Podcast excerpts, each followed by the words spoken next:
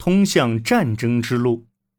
迈入二十世纪三十年代后，欧洲局势日益复杂，英法都在努力寻找办法应对复苏的德国。二十世纪之初，英法俄之间的三国协约维系着欧洲的平衡。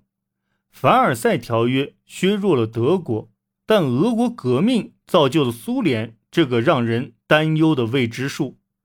法国依然致力于削弱德国。以维护自己的安全，英国对凡尔赛条约的态度更为模糊，主要将精力放在自己的帝国上。墨索里尼执政的意大利对布尔什维克极为敌视，并通过在非洲的扩张来弥补凡尔赛条约对其的拒绝。美国的立场是彻底的孤立主义，日本考虑要在太平洋地区扩张。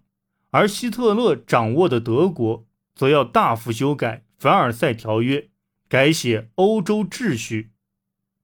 一九三五年，德国不顾凡尔赛条约的约束，宣布将征召一支由三十六个师组成的军队，并组建空军。法国对德国的复活惊恐不安。英国虽然认为无限期的解除德国的武装并不现实。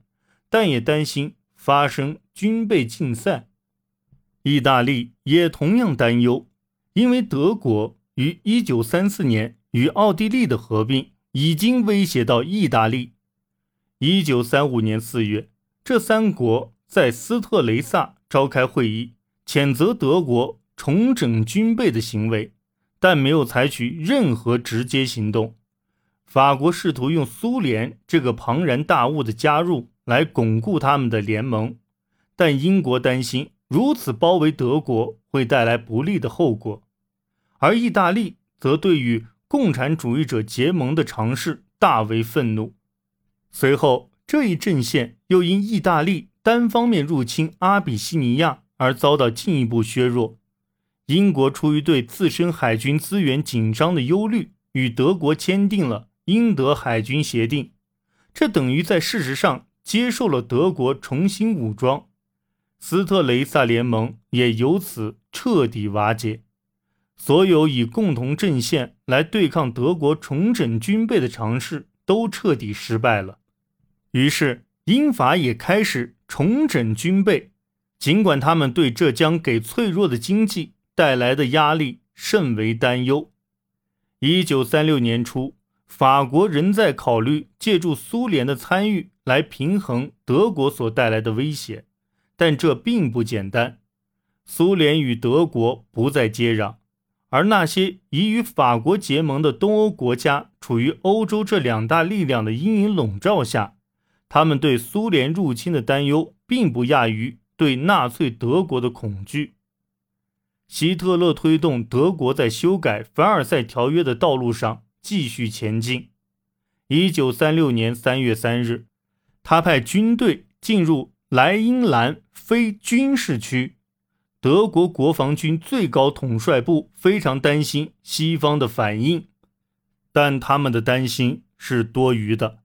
意大利已经放弃介入，英国事实上已经接受了莱茵兰是德国人后院的看法，认为不值得为此开战。而法国虽然倍感焦虑，但也无力独自采取行动。希特勒更加自信了，他命令格林在四年内让德国军队和德国经济都做好开战的准备。一九三七年的麻烦还不止这些，日本入侵了满洲里，证明了国际联盟的软弱无能。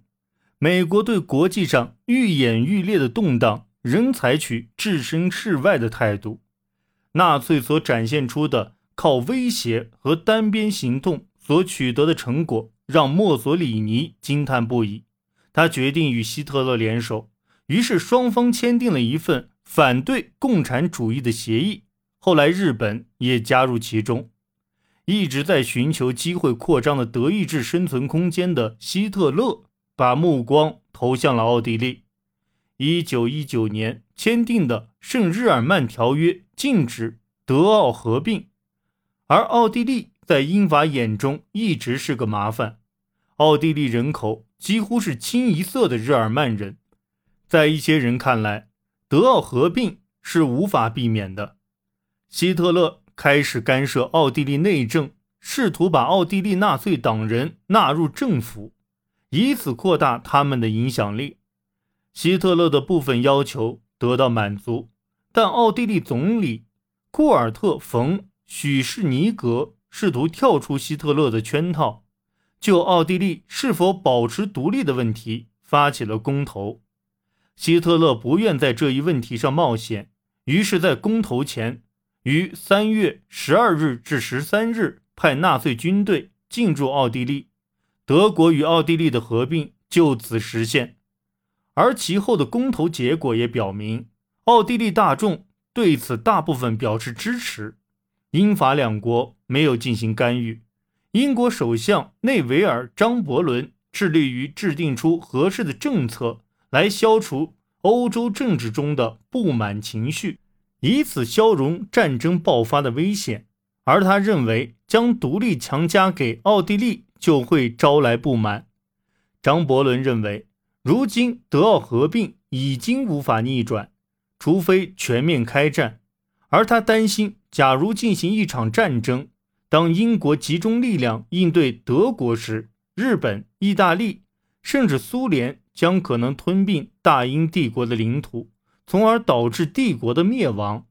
而法国人则对1923年占领鲁尔的教训记忆犹新，除非同英国联手，否则他们不会单独行动。希特勒的野心不止于此。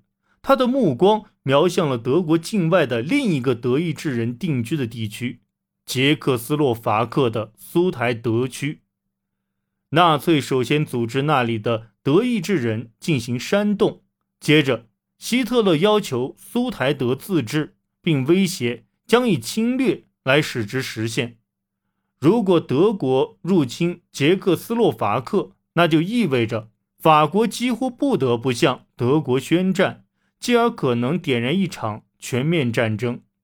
到九月初，法国在寻求用谈判解决问题的同时，也已经开始召集预备役军人。意大利在其中没有直接利益关系，准备尽可能居中调解，但最终却是英国首相张伯伦先行尝试通过常规外交途径与希特勒交涉。一九三八年九月，张伯伦飞赴德国亲会希特勒，提议召开会议解决捷克问题。九月二十九日，希特勒、墨索里尼、张伯伦和法国总理达拉蒂齐聚慕尼黑，一致同意将捷克斯洛伐克的苏台德地区割让给德国。张伯伦相信战争的危险至此已经消除。他回国后受到英国大众英雄般的欢迎。慕尼黑协定的本意是要开始解决整个欧洲的问题，但它的成果是微不足道的。它所起到的作用或许只是令东欧对西欧的信心产生动摇，因为捷克斯洛伐克和苏联都没有参与其中。协定签署六个月后，希特勒继续扩张领土。于一九三九年三月挺进布拉格，占领了捷克斯洛伐克余下的领土，这在英国和法国掀起了抗议浪潮。苏联和其他东欧国家也坐立不安。这已不再是将德意志人并入德国，而是赤裸裸的侵占。这一举动让公众基本达成了共识：必须阻止希特勒。英法两国采取措施，建立反希特勒联盟，并承诺向波兰和其他东欧国家提供援助。尽管英国人心存疑虑，但他们也开始与斯大林的苏联进行外交接触，尽管是不诚恳、流于表面的。